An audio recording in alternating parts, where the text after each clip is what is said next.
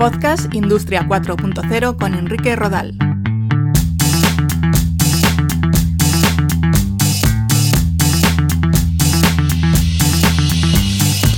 Saludo, bienvenidos a Podcast Industria 4.0. Si estáis interesados en profundizar más en los conceptos relacionados con la transformación digital, que sepáis que ya está a la venta mi libro Industria 4.0, conceptos, tecnologías habilitadoras y retos. Lo podéis adquirir en Amazon, en Casa del Libro, El Corte Inglés y en las librerías habituales. Hoy me gustaría hablar del impacto que está teniendo y puede tener el coronavirus COVID-19 en todo lo que tiene que ver con la transformación digital y la industria 4.0, que es bastante más de lo que podría parecer a simple vista. Comenzamos.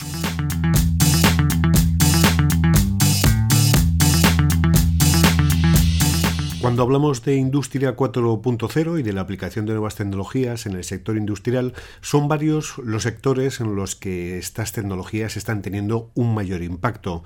Podríamos mencionar especialmente la automoción y la aeronáutica, pero sin olvidar el oil and gas, la generación de energía y la alimentación. Es en estos sectores en los que se están implementando las soluciones tecnológicas más novedosas y por tanto son la vanguardia de la transformación digital en la industria son los sectores tractores en todo lo que tiene que ver con la experimentación y la innovación. Muchas de esas innovaciones e investigaciones se trasladan a otras empresas más pequeñas, a los proveedores y a las pymes, y así se va cerrando el ciclo de la transformación digital. El problema es que las grandes empresas dejen de innovar e investigar en estas tecnologías y por desgracia es algo que está empezando a ocurrir por diferentes motivos. Se habla mucho del impacto económico que está teniendo el coronavirus en el turismo. Lo primero que nos podemos imaginar es que quien más sufre ese impacto es la hostelería, los hoteles, los bares, los restaurantes y las agencias de viajes. Y seguramente es así. Pero el descenso del turismo impacta directamente sobre las aerolíneas, disminuyen sus vuelos y dejan de comprar aviones, por lo que la crisis se traslada directamente a las empresas fabricantes de aviones y componentes de aeronáutica.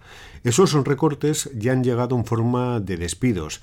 Airbus, Aernova o ITP Aéreo son solo algunos ejemplos cercanos en España. Estas grandes compañías plantean recortes de plantillas y es evidente que los recortes también llegarán a lo que tiene que ver con la innovación y la transformación digital. El sector de la automoción también está sufriendo la crisis del coronavirus. El confinamiento de la población motivó un descenso de la actividad productiva. Luego, las ventas cayeron toda vez que los concesionarios estaban cerrados por el propio confinamiento. Y ahora es la incertidumbre económica una de las causas de que las ventas sigan estancadas. A pesar de que se han establecido nuevas ayudas y planes para la adquisición de vehículos en España, lo cierto es que de los casi 3 millones de vehículos que se fabricaron en España en 2019, el 85% se exportaron. Por tanto, la supervivencia del sector no depende tan solo de las ayudas para el consumo nacional, y esto está propiciando el reajuste de plantillas o el cierre de fábricas como Nissan en Barcelona o recortes como el que plantea Renault a nivel mundial. Como en el caso anterior, los recortes también tendrán su impacto en lo que tiene que ver con inversiones relacionadas con Industria 4.0 en el sector de la automoción. Y si se dejan de fabricar cientos de aviones y miles de coches, otro sector afectado es el de la fabricación de acero. Arcelor, Tubacés, ThyssenKrupp están estudiando o han planteado ya recortes en sus plantas de todo el mundo. El sector de la alimentación tiene otro tipo de preocupaciones ligadas al coronavirus. Se han detectado casos múltiples de infección de trabajadores en mataderos o en barcos pesqueros, lo que ha obligado a la paralización de la actividad. También se ha identificado el sector de los jornaleros, a las personas que se encargan de recoger los productos de la tierra, como uno de los que más riesgo de contagio sufre. Se han establecido cuarentenas de colectivos enteros de jornaleros que no han podido trabajar. Al final, las personas seguimos consumiendo alimentos, pero el descenso de trabajadores sanos en el sector alimentario, es decir, en agricultura y ganadería, puede tener su impacto en la industria manufacturera dedicada al tratamiento y envasado de este tipo de bienes. Está claro que la industria 4.0 tiene herramientas que pueden ayudar a que las empresas salgan de este contexto de crisis en buena posición, como la inteligencia artificial, la analítica de datos, el Internet de las Cosas, etc.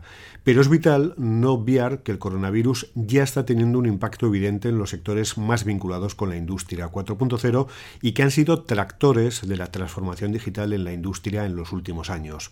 Por tanto, no hay que perder de vista el efecto directo o indirecto que pueden tener el coronavirus en los diferentes sectores industriales e insisto en que las herramientas de inteligencia artificial pueden ser determinantes en este sentido para detectar tendencias y aportar soluciones. Hasta aquí estas reflexiones sobre el impacto de la COVID-19 en la industria 4.0.